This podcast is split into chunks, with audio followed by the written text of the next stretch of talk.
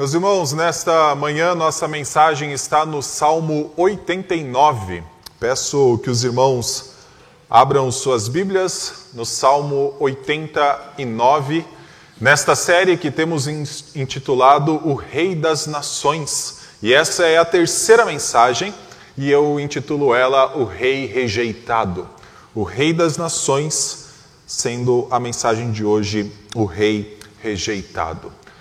Eu sempre tenho iniciado minhas mensagens falando que o livro dos Salmos é um livro perfeitamente organizado.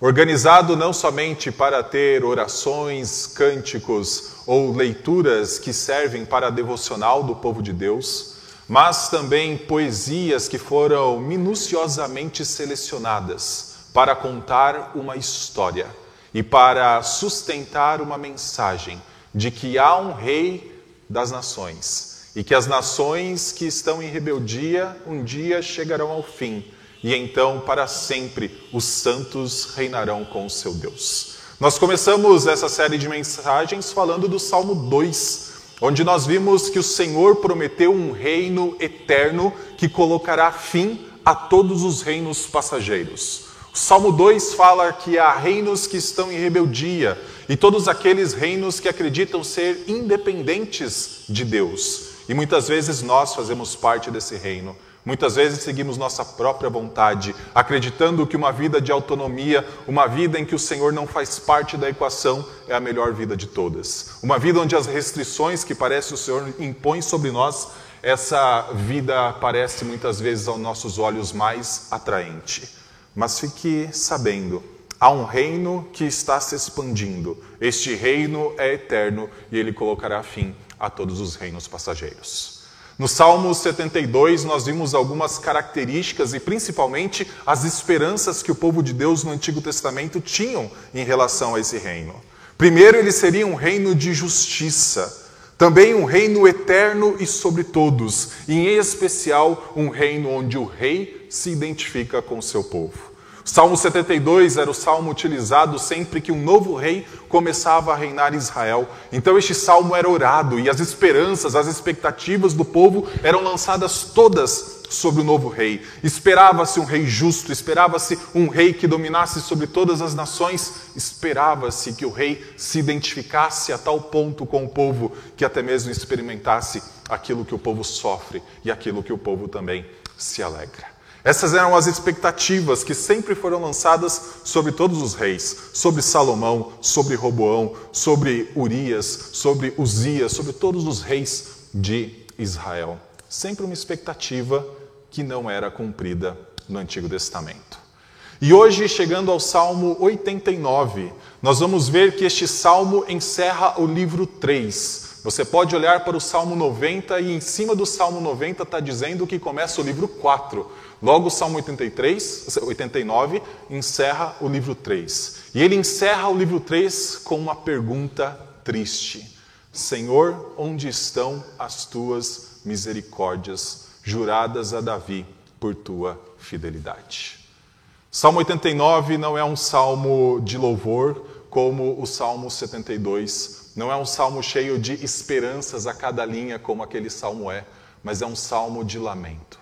Houve um momento na história de Judá em que o povo ficou sem rei, em que o povo ficou exilado durante 70 anos e que o Senhor viu a necessidade de afastar o povo da sua presença durante sete décadas. Este salmo pergunta: Senhor, onde estão as tuas misericórdias? No finalzinho dele, juradas a Davi por tua fidelidade. Então, este salmo é um lamento.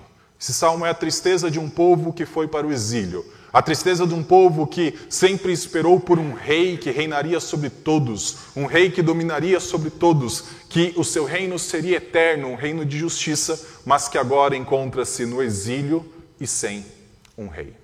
Por quê? Porque o rei foi rejeitado. E é isso que nós encontramos no Salmo 89. Eu não vou ler este salmo do início ao fim de uma vez só, porque ele tem 52 versículos e é o terceiro maior salmo do livro dos Salmos. Mas nós vamos ler à medida em que o expomos. Assim, o Salmo 89 começa falando a respeito da confiança na fidelidade de Deus, como está nos versículos 1 a 4. Cantarei para sempre as tuas misericórdias, ó Senhor. Os meus lábios proclamarão a todas as gerações a tua fidelidade. Pois eu disse: a misericórdia está edificada para sempre, a tua fidelidade tu a confirmarás nos céus. Tu disseste: Fiz uma aliança com o meu escolhido e jurei a Davi, meu servo, para sempre estabelecerei a sua posteridade e firmarei o seu trono de geração em geração. Meus irmãos, esse é um salmo de lamento, um salmo onde o salmista expressa sua tristeza por conta da situação em que está vivendo. Por que, que este salmo começa com louvor? Começa com o louvor da misericórdia e da fidelidade de Deus. Porque este salmo, ao mesmo tempo que é um salmo de lamento, também é um salmo de esperança. É o salmo daqueles que estão vivendo uma situação, mas estão esperando que ela mude. E a forma de fazer isso é, primeiro, louvando o Senhor pela misericórdia e pela fidelidade dele. Na situação difícil que o povo vivia, longe da sua terra, sem um rei, exilado no meio de um povo estrangeiro, o povo tinha a expectativa de ser restaurado de sua situação. E ser restaurado da sua situação passava pela misericórdia e fidelidade de Deus. E é muito interessante como essas duas coisas caminham junto nas Escrituras. Esses dois atributos do Senhor caminham juntos ao longo de toda a revelação do Antigo Testamento. Afinal, quantas vezes o povo de Deus se rebelou contra o Senhor naquele deserto? Quantas vezes o povo colocou em seu coração: vamos voltar para o Egito, vamos vamos voltar desse plano de ir para Canaã, vamos voltar àquilo que nós tínhamos anteriormente. Mas o Senhor, por conta da sua fidelidade, por conta das suas promessas, o Senhor demonstrava a sua misericórdia com esse povo. O Senhor restaurava esse povo, o Senhor colocava o propósito desse povo chegar até Canaã. O Senhor, em vários momentos, por conta das suas promessas, por conta da fidelidade que ele tinha àquilo que ele prometeu, o Senhor continuava caminhando com o povo rebelde. Meus irmãos, quantas vezes nós lemos nas Escrituras que a misericórdia do Senhor é revelada, mesmo quando um povo se rebela contra Ele? Não porque o povo fosse fiel a Deus, não porque o povo obedecesse a palavra do Senhor, mas porque o povo se rebelava. O Senhor ainda assim caminhava com este povo. Os versículos 1 e 2 falam: Cantarei para sempre as tuas misericórdias, ó Senhor, os meus lábios proclamarão a todas as gerações a tua fidelidade. O salmo que vai terminar perguntando: Senhor, onde estão as tuas misericórdias, juradas a Davi por tua fidelidade? Começa dizendo: Senhor, eu louvarei para sempre a tua misericórdia e cantarei para sempre a tua fidelidade. O salmista espera, assim como o povo de Judá esperava, que o Senhor novamente demonstrasse misericordioso para com eles, restaurasse a aliança que foi estabelecida, voltasse ao relacionamento que o povo mesmo quebrou. Mas, antes de fazer o questionamento, Senhor, onde estão as tuas misericórdias? O salmista faz o quê? Louva o Senhor por elas. E por que o salmista louva o Senhor por elas? Porque o salmista confia no juramento que o Senhor fez. O Senhor fez um juramento no versículo 3, dizendo: Fiz uma aliança com o meu escolhido e jurei a Davi, meu servo, para sempre estabelecerei a sua posteridade e firmarei o seu trono de geração em geração. A expectativa do povo ser restaurado da sua condição de exilado, da sua condição de estrangeiro entre os povos, se dava justamente porque um dia o Senhor prometeu: haverá um rei na casa de Davi para todo sempre. Há a promessa, há o juramento do Senhor de que ele estabeleceria para sempre a aliança com Davi. E onde nós encontramos isso? No Salmo 2. Salmo 2, versículo 7, o Senhor diz: Tu és o meu filho eu hoje te gerei. Desde aquele momento, desde que um leitor começa a olhar para o livro dos Salmos, ele tem que nutrir dentro do seu coração que haverá um rei que dominará sobre todas as nações, que haverá um rei que julgará essas nações com um cetro de ferro, que esse rei foi colocado no trono como um filho de Deus. Então todos os salmos começam a carregar essa expectativa. Do Salmo 3 ao Salmo 41, que compõe o livro 1, essa expectativa é nutrida. Todas as vezes que o rei está diante dos seus inimigos e que os seus inimigos o acusam de ter usurpado o trono, afinal, Davi é o segundo rei da história de Israel. O primeiro rei é Saul. Saul é um benjamita, Davi é um judeu.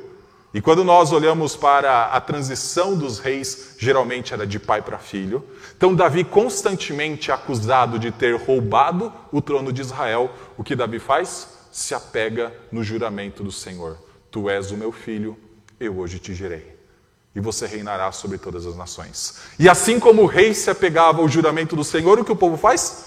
Se apega ao juramento do Senhor referente ao reinado de Davi.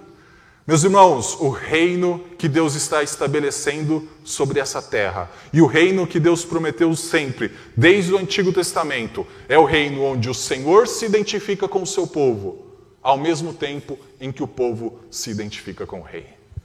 E se nós nos identificamos com o rei, nós nos apegamos aos mesmos juramentos feitos a ele.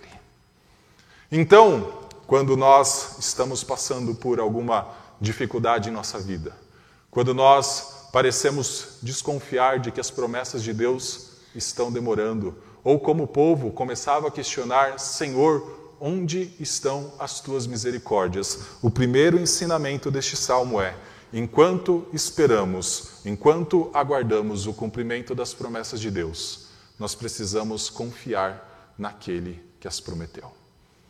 O Senhor foi quem fez essas promessas. O Senhor fez a promessa de estabelecer Davi como rei. O Senhor fez a promessa de conceder vida eterna a todo aquele que crê em Cristo Jesus. O Senhor fez a promessa de um dia, como nós cantamos na primeira música deste culto, ver a glória do Senhor espalhada por toda a terra, a vida se enchendo nessa terra. Nós esperamos pelo momento em que não haverá mais pranto, morte, dor, dor e guerra. Nós esperamos pelo momento em que Cristo Jesus volta porque Deus prometeu isso. E o povo de Deus confia naquele que fez as promessas. Primeiro ensinamento deste salmo. Segundo momento, o salmo começa a demonstrar a confiança no poder de Deus. E isso nós encontramos do versículo 5 até o versículo 17. Depois de expressar, mesmo no momento de angústia, a confiança no Senhor por causa da fidelidade do Senhor, o salmista começa a expressar a sua confiança por causa do poder de Deus. Versículo 5: Os céus celebram as tuas maravilhas, ó Senhor, e na assembleia dos santos louvam a tua fidelidade. Pois quem nos céus é comparável ao Senhor entre os seres celestiais? Quem é semelhante ao Senhor? Deus infunde grande terror na Assembleia dos Santos, é temível sobre todos os que o rodeiam. Ó Senhor, Deus dos exércitos, quem é poderoso como tu és, Senhor? Com a tua fidelidade ao redor de ti, dominas a fúria do mar, quando as suas ondas se levantam, tu as acalmas. Esmagaste o monstro Raabe e o mataste. Com o teu braço forte dispersaste os teus inimigos. Teus são os céus e tua é a terra. O mundo e a sua plenitude tu estabeleceste. O norte e o sul tu o criastes. O Tabor e o Hermon exultam em teu nome. O teu braço é poderoso, forte é a tua mão e elevada é a tua mão direita. Justiça e direito são o fundamento do teu trono. Graça e verdade te precedem. Bem-aventurado o povo que conhece os gritos de alegria, que anda, ó Senhor, na, tua, na luz da tua presença, em teu nome se alegra o dia todo, na tua justiça se exalta, porque tu és a glória de sua força, no teu favor é exaltado o nosso poder. Primeira coisa que o salmista fala ao confiar, ao expressar a sua confiança no poder de Deus, é que ele entende que Deus é incomparável. Não há quem se compare, quem é como tu, Senhor. É isso que nós encontramos do versículo 5 até o versículo 7. O salmista acabou de expressar que ele confia no juramento que o Senhor fez a Davi. E agora o salmista se volta para um outro atributo do Senhor, que é o seu poder. E ele sabe que aquele que fez o juramento, aquele que fez a promessa, é inigualável. Meus irmãos, quantas vezes nós fazemos votos, quantas vezes, infelizmente, nós prometemos algumas coisas e nós não as cumprimos. Por quê? Porque nós não somos todo-poderosos como o Senhor é. Nós muitas vezes prometemos estar no lugar a tal horário e nós não somos poderosos o suficiente para abrir o trânsito na nossa frente e chegar a tempo do nosso compromisso. Nós fazemos promessas, infelizmente, muitas vezes também da boca para fora. Não nos comprometemos verdadeiramente com aquilo que nós estamos prometendo ou jurando. Quantos votos, como de membresia de uma igreja, de casamento, de criar os filhos no temor do Senhor, talvez nós já não duvidamos deles, ou colocamos aquilo que nós prometemos em xeque. Infelizmente, nós muitas vezes não vivemos segundo aquilo que juramos. Nosso juramento, infelizmente, muitas vezes não é sim, sim e não, não. Mas o salmista que disse: O Senhor estabeleceu Davi sobre o trono, entende que o Senhor é poderoso o suficiente porque não há ninguém como o Senhor. Eu acho muito interessante esses versículos 5 a 7, porque em vários momentos ele fala que o Senhor que é inigualável, que não existe ser celestial, não existe anjo que se compare ao Senhor, está rodeado de uma assembleia de santos. O Senhor se coloca junto com uma assembleia de santos. Não existe na santidade da Assembleia santidade como a dele. Não existe nos anjos que estão ao redor poder como dele. Ele é inigualável. Essa ideia da Assembleia dos Santos é muito importante. Nós vamos ver principalmente quando estudarmos o Salmo 149, que esse tema ele é muito central nas Escrituras. Afinal, o Salmo 1 começa dizendo que os ímpios não podem permanecer na congregação dos justos. É uma assembleia separada. E quem separou é aquele que é incomparável. Quem a separou para si, para que essa assembleia o rodeie, é aquele que é incomparável. Só que mesmo assim, mesmo essa assembleia sendo santa, mesmo essa assembleia sendo justa, o versículo 7 diz: diante daquele que é incomparável, até mesmo essa assembleia é tomada de grande terror. Afinal, quem é comparável com o Senhor? No segundo momento, a gente encontra, Ele é o Todo-Poderoso. Quem é poderoso como o Senhor? Versículo 8 em diante diz: Ó Senhor, Deus dos exércitos, quem é poderoso como tu és? Como, com a tua fidelidade ao redor de ti. Dominas a fúria do mar quando as suas ondas se levantam, tu as acalmas. Esmagaste o monstro Raabe e o mataste com o teu braço forte e dispersaste os teus inimigos. O salmista que está esperando pelo momento em que o povo vai ser restaurado, que está esperando pelo momento em que a misericórdia de Deus vai se revelar novamente, que os juramentos feitos a Davi vão ser completados, ele está se apegando a diversas coisas nesse salmo enquanto lamenta. E uma delas é o poder de Deus a tal ponto que ele foi aquele que criou absolutamente todas as coisas. É isso que encontramos a partir do versículo 8. É um relato da criação, ao mesmo tempo que é um relato de uma nova criação. Na antiguidade era muito comum comparar, principalmente nos textos poéticos, comparar o Senhor fundando as coisas, criando todas elas, como alguém que subjuga o mar. É muito comum você encontrar nos Salmos o Senhor como aquele que subjuga o mar. Salmo 24 diz: Ao Senhor pertence a terra e tudo o que nela se contém, o monte e todos os que nele habitam, porque fundou a ele sobre os mares. E sobre a corrente de água o Senhor estabeleceu. Um dos grandes demonstrações de poder para o salmista é a ideia do Senhor conseguindo conter um mar em fúria. Possivelmente essa é a razão de Jesus Cristo um dia, numa tempestade, acalmar o mar. Era uma clara associação de que ele é Deus como Senhor, que ele é Deus como Pai. Só que essa ideia do Senhor também acalmar o mar, ou do Senhor subjugar o mar, tem a ver também com a ideia da redenção, com a ideia de uma nova criação, com a ideia de uma regeneração. Afinal, quando nós encontramos o Senhor salvando o mesmo povo que se rebelava contra ele no deserto, o Senhor tira esse povo do Egito e o primeiro inimigo que se coloca entre o povo e a terra de Canaã é o quê? O mar vermelho. E o Senhor precisa o quê? Subjugar o mar. Isaías, capítulo 51, vai chamar este mar de Raabe, como o Salmo 89 o faz. O Senhor um dia subjugou Raabe não é a Raabe de Josué, capítulo 2, que acolheu os espias. Raabe é a ideia de um monstro marinho. O Senhor é tão poderoso que ele é capaz de criar todas as coisas e capaz de dar vida àqueles que estão mortos. E é a isso que o salmista se apega. Por mais difícil que seja a sua condição de 70 anos no exílio, por mais difícil que seja a condição de estar numa terra completamente estranha, de não possuir absolutamente nada naquele lugar, o salmista se apega a um Deus que é fiel, o salmista se apega aos juramentos que esse Senhor fez, o salmista se apega ao Senhor que é inigualável, o salmista se apega ao poder que o Senhor tem a ponto de criar, e se criou todas as coisas, todas elas estão sob o seu poder. O salmista se apega ao fato do Senhor também ter resgatado o seu povo. Essa é a terceira parte dessa segunda divisão.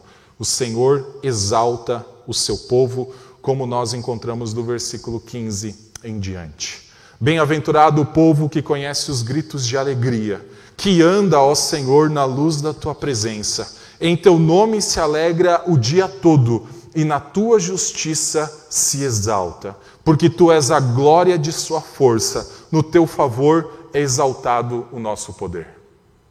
O reino que se espera, o reino que está sendo aguardado ao longo de todos os 88 salmos que foram mencionados antes. É um reino de justiça e um reino em que o rei se identifica com o povo e o povo se identifica com o rei. E outro tema extremamente importante, e sempre que você ler ele no livro dos Salmos, ou então sempre que você ler em Mateus capítulo 5, ou como nós o fizemos hoje, lendo em Lucas, é o da bem-aventurança. Porque o grande bem-aventurado de toda a Escritura é Cristo Jesus, o Senhor.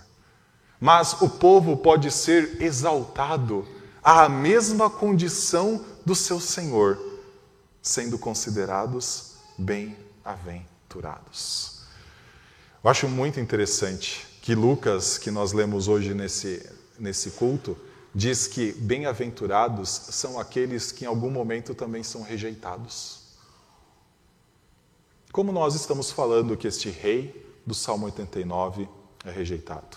Mas por que eles são bem-aventurados? Porque o Senhor é aqueles que os exalta. Meus irmãos, ao olhar para o Salmo 89, nós temos um grande testemunho de confiança no Senhor sendo nutrida a todo instante, o salmista está orando, o salmista está colocando diante do Senhor o seu testemunho, se comprometendo a louvar a fidelidade de Deus, se comprometendo a exaltar este grande poder do Senhor como uma forma de nutrir a sua própria alma. Afinal, é isso que os salmos fazem. Primeiro salmo do livro 2, Salmo 42 é: Por que se perturbas, ó minha alma? Não existe momento em que o povo de Deus do Antigo Testamento esteve mais perturbado do que nos 70 anos de exílio. E não existe forma melhor de nutrir a esperança, de conversar com a alma, de fazer essa alma se apegar àquilo que é eterno, do que lembrando do poder de Deus, lembrando que o Senhor é inigualável e lembrando que o Senhor é fiel. Por isso, o segundo ensino deste salmo é: enquanto nós aguardamos o cumprimento das promessas de Deus, nós precisamos confiar no Senhor que é poderoso, confiar no poder de Deus.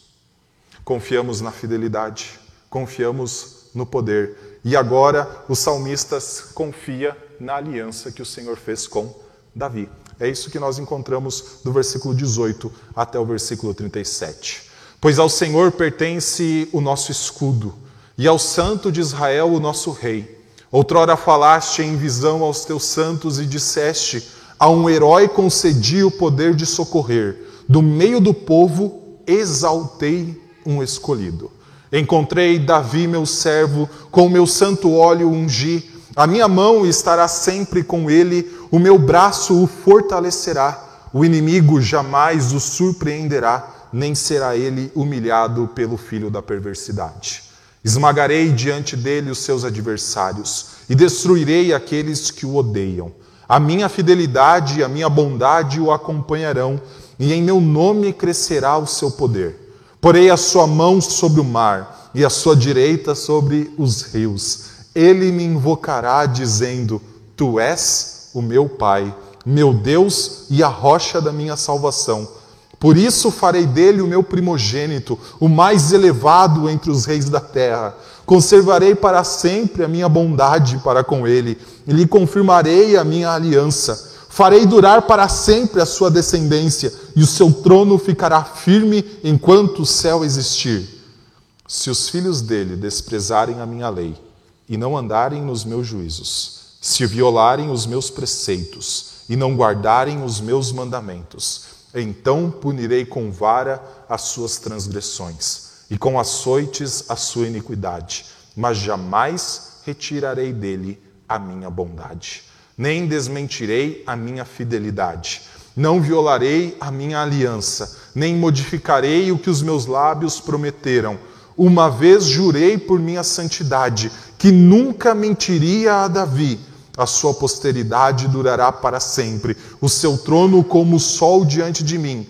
Ele será estabelecido para sempre como a lua e fiel como a testemunha nos céus.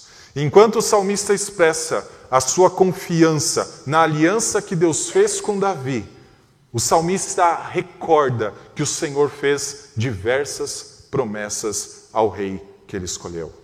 E a principal delas é que para sempre haveria um rei na casa de Davi.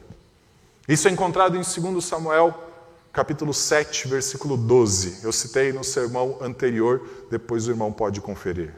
O Senhor fez uma promessa de que haveria um descendente que assentaria-se eternamente no trono de Davi. E é a isso que o salmista, veja, o salmista não é o rei nesse momento, o salmista é aquele que está lembrando-se da condição que está vivendo. O salmista está ah, experimentando todo um momento de sofrimento, mas o salmista está apegado a cada uma das palavras que o Senhor disse. E é muito interessante o início desse versículo 18 até o versículo 24, porque o salmista fala o seguinte: O Senhor um dia exaltou Davi.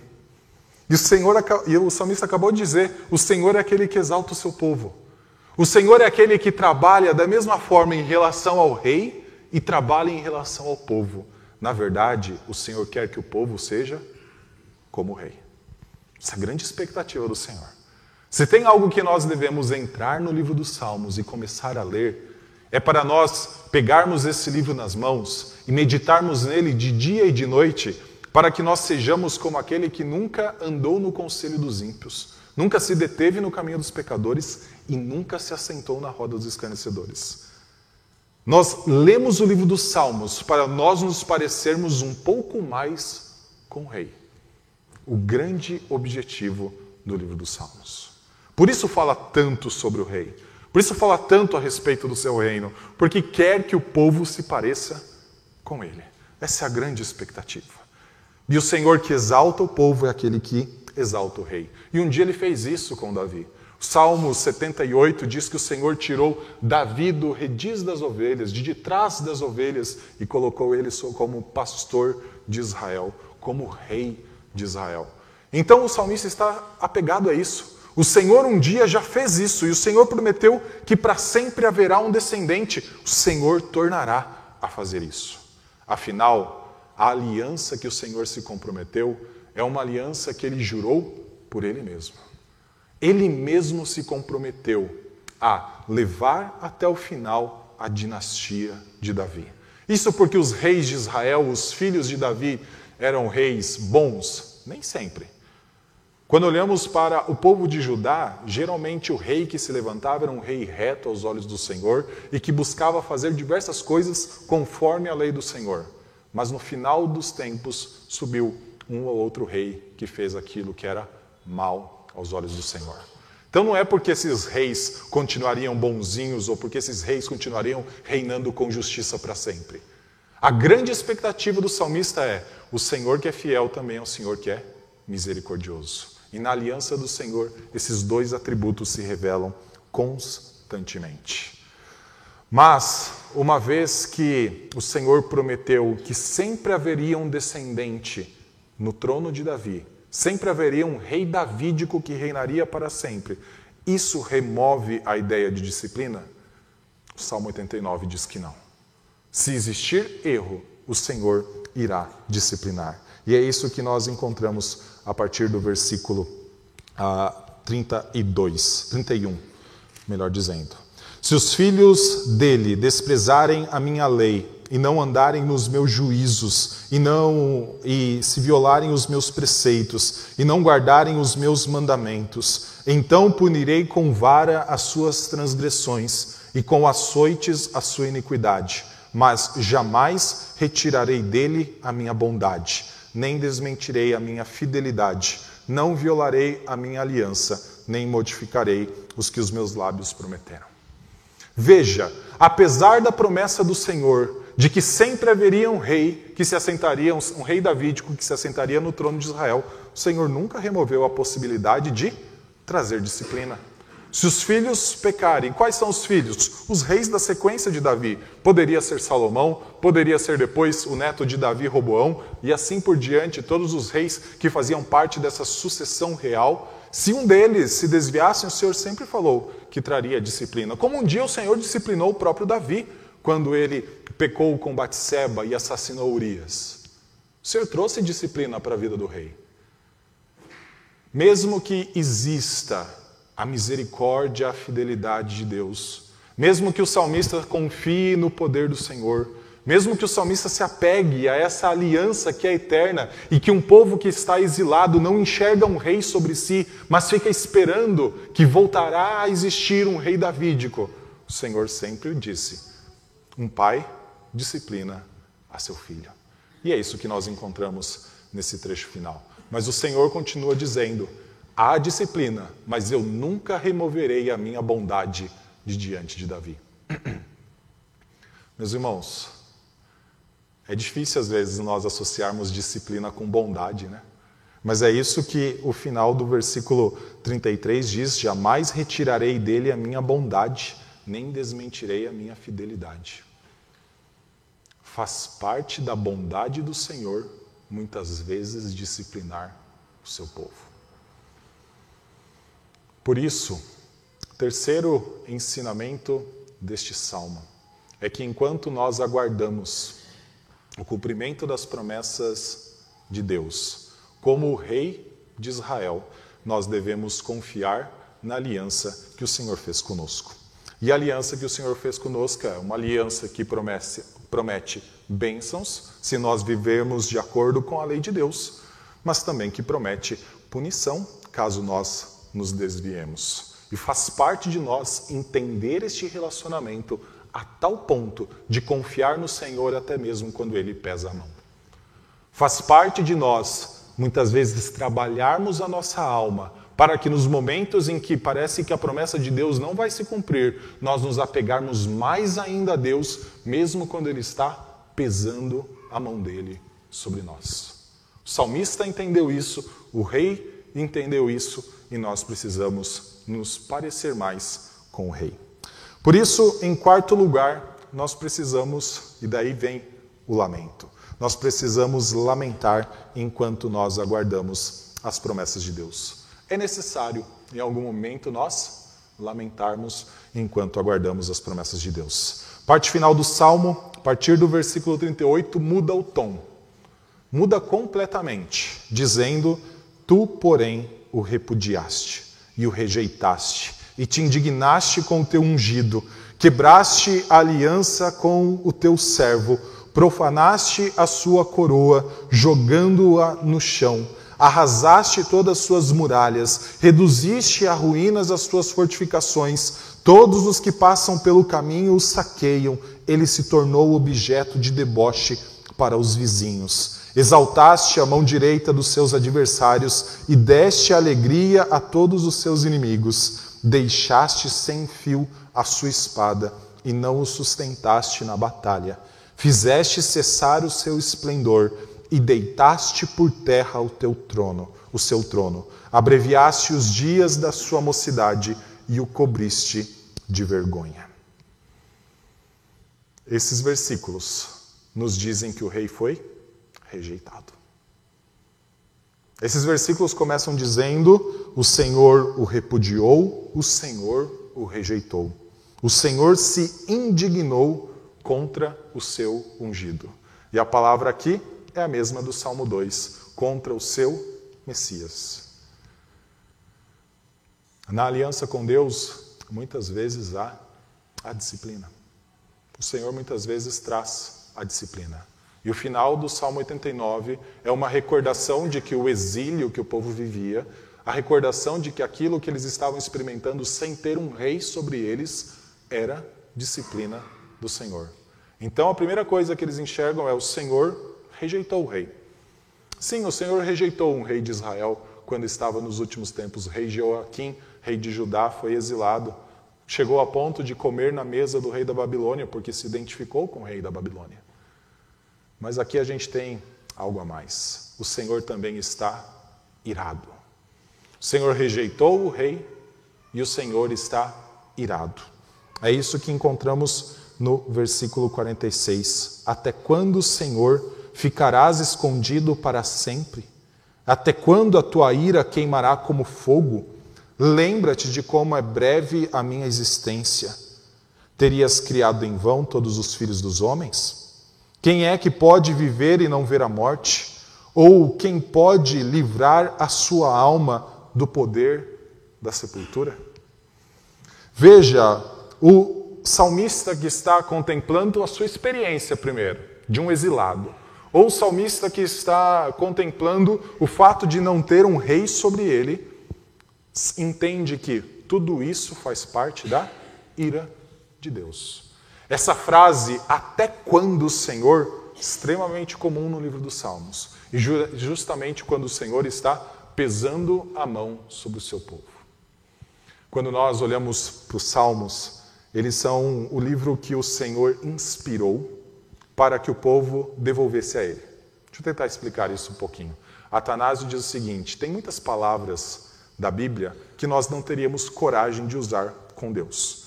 Por exemplo, o reverendo Daniel pregou em Êxodo capítulo 32, 33, quando Moisés diz: Senhor, se o Senhor não for conosco, risca o meu nome do livro.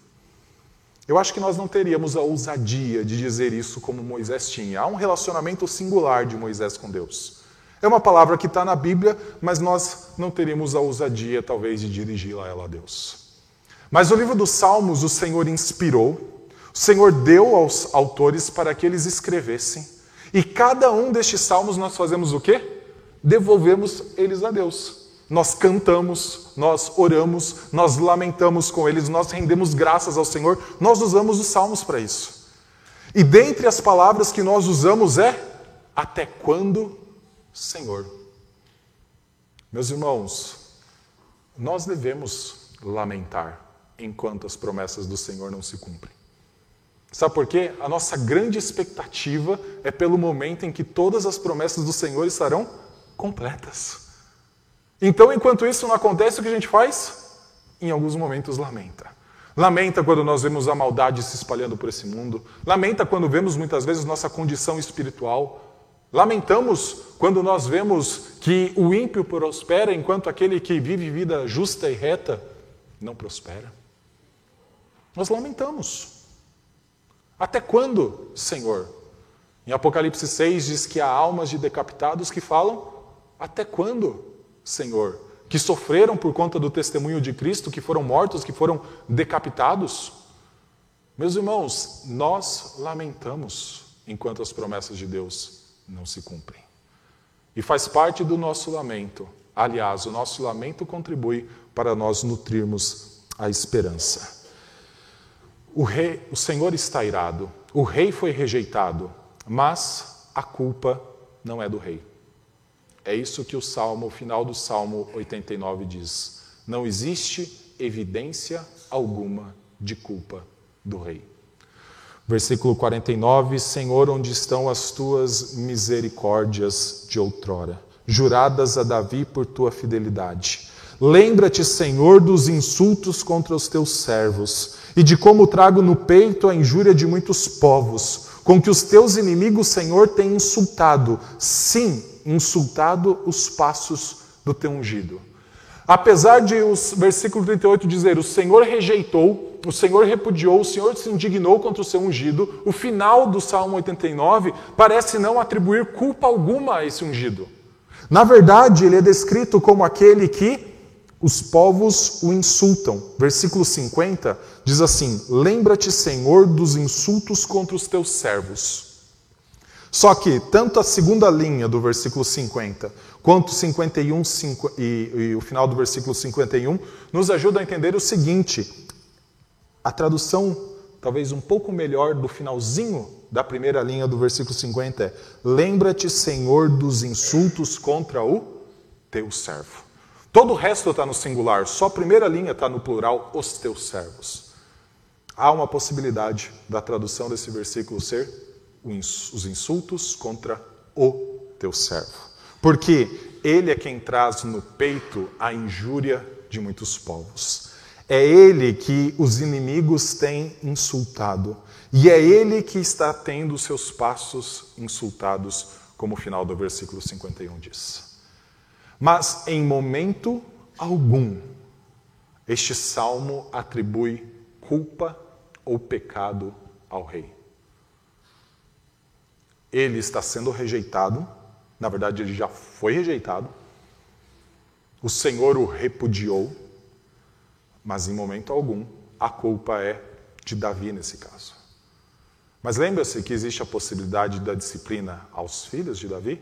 Sim, teve reis de Judá que pecaram que fizeram parte, que contribuíram para o exílio.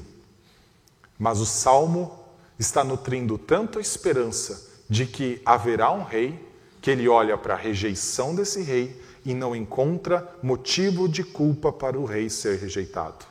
Então a pergunta que nós precisamos fazer é: por que o Senhor está irado?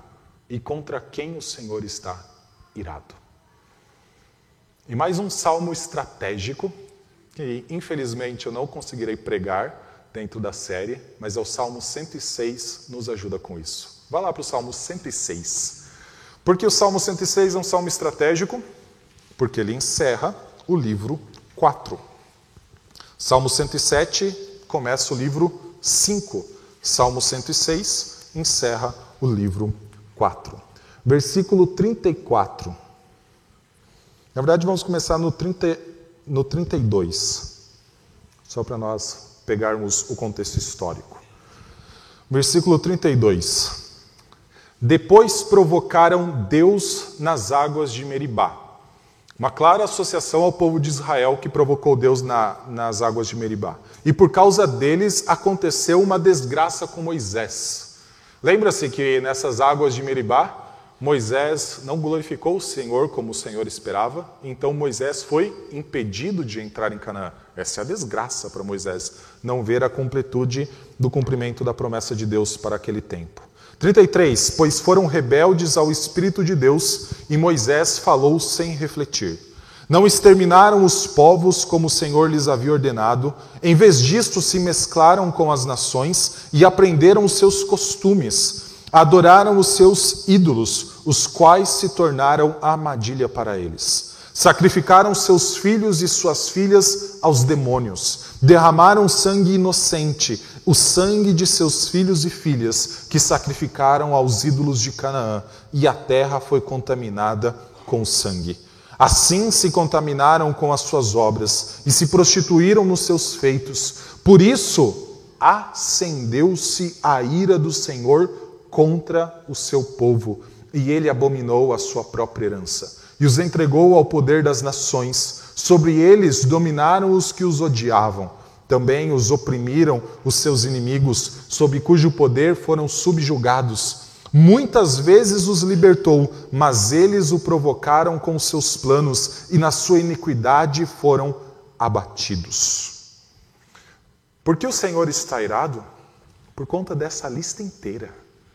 Lista cujo auge se dá com Manassés, um dos reis de Judá, que sacrifica seu próprio filho a um Deus de Canaã. Por isso sacrificaram seus filhos aos demônios. Mas o Salmo 106 fala: O Senhor acendeu a sua ira contra o seu povo. Versículo 40. Por que o Senhor está irado?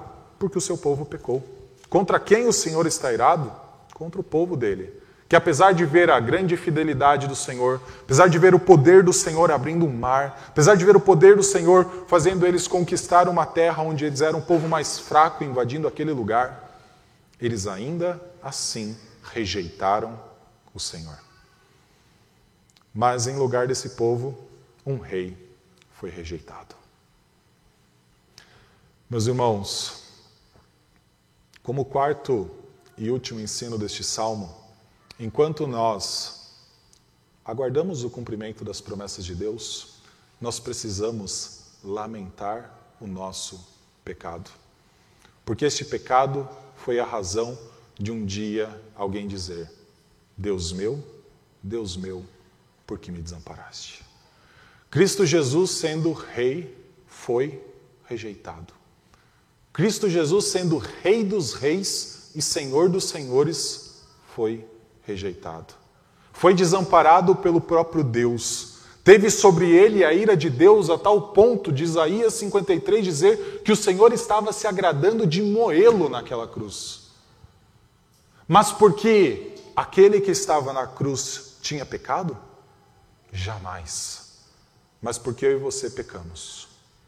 Meu irmão, então sempre que nós lembramos que o Senhor vai trazer a glória de Cristo a esse mundo, quando a terra vai se encher de alegria, quando não haverá mais morte, dor, guerra, quando nós aguardamos o momento em que nós não vamos mais derramar lágrima alguma, saiba que o Senhor vai cumprir essa promessa final, porque o Senhor cumpriu a maior de todas as promessas, que foi enviar o seu Cristo para morrer em nosso lugar. Fez com que o seu filho enfermasse, fez com que o seu filho derramasse sangue naquela cruz, fez com que o seu filho morresse para que eu e você, que cremos nele, tenhamos vida eterna, maior de todas as promessas.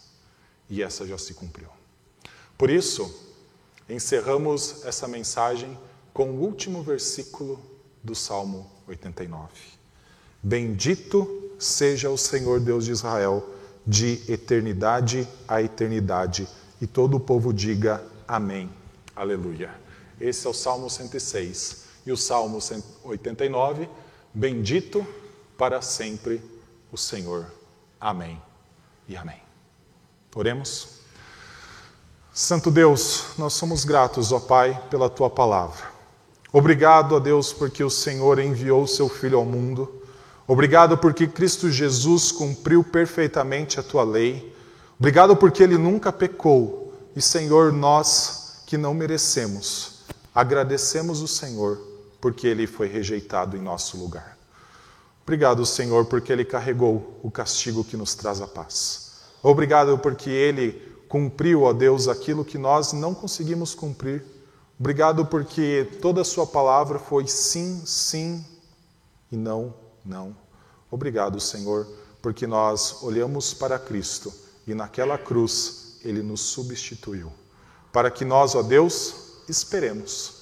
Afinal, o Senhor nos criou para sermos pessoas que esperam, esperam pela maravilhosa revelação do Senhor Jesus Cristo vinda dos céus.